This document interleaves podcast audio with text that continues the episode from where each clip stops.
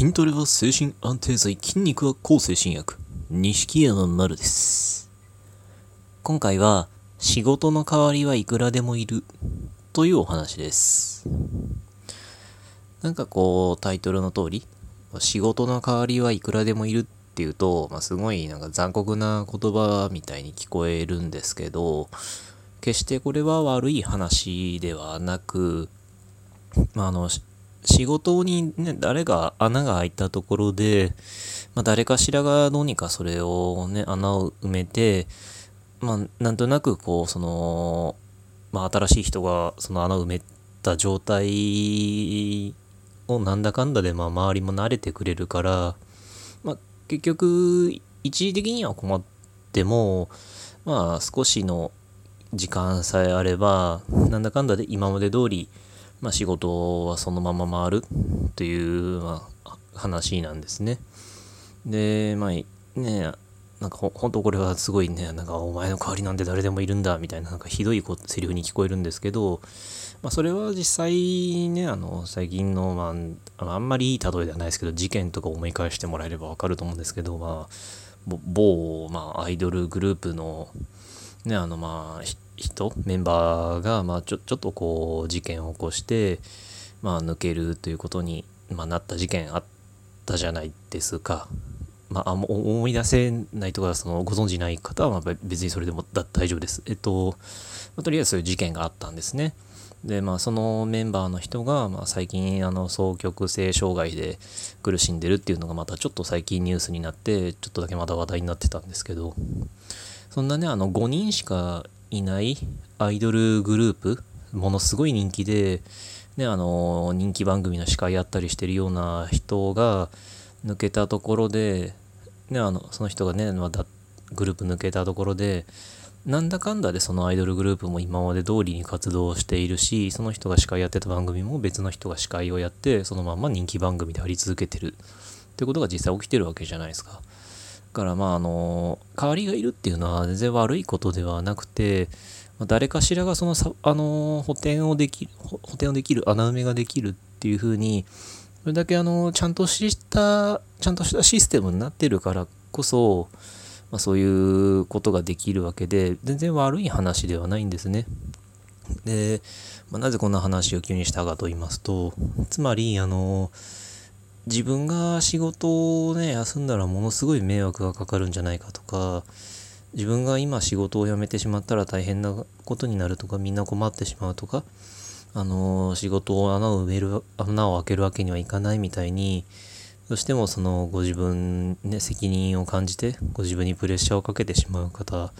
まあ多いと思うんですけど、そんな心配はいらないんですよね。なんだか、その、もちろんそれは一時的に困る人はいるかもしれないけど、なんだかんだでそれでも穴埋めができるようにサポートをするっていうのが、まあ、なんていうか、まあ、仕事の、あまあ、あり方って言えばいいのかわかんないですけど、とにかくそういうサポートできるようになんだかんだでなってますから、ね、あの、だから、休むっていうのは、ことにそこまで大きな責任を感じる必要って多分ないんだと思います。っていうか、うん、ないでしょう。だから、まあ、あの、本当に、ね、その病気で、まあ、仕事大変だったり、あるいはうつ病になったことで、仕事をまあ辞めるっていう選択肢が出た時に、いや、辞めたら会社に迷惑かかるみたいにお考えになるかもしれないですけど、あの、辞めたら辞めたで、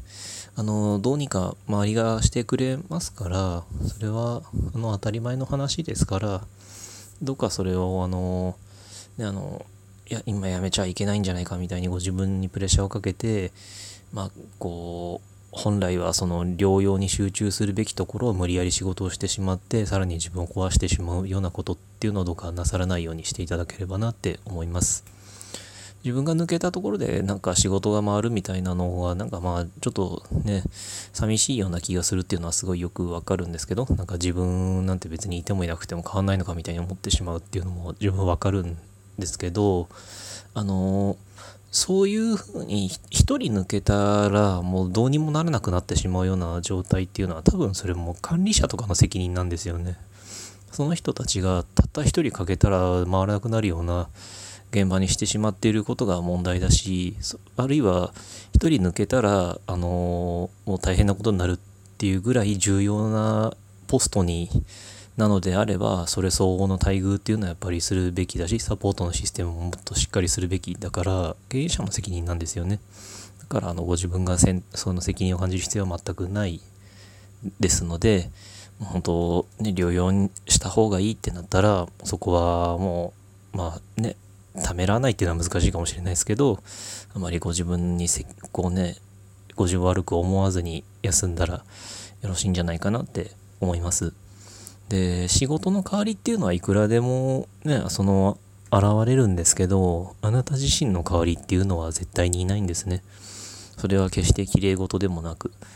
例えば自分の大事な人が思い浮かべた時にその人がじゃあいなくなって別の人がその人の代わりをできるかって言ったらそれは無理でしょ絶対に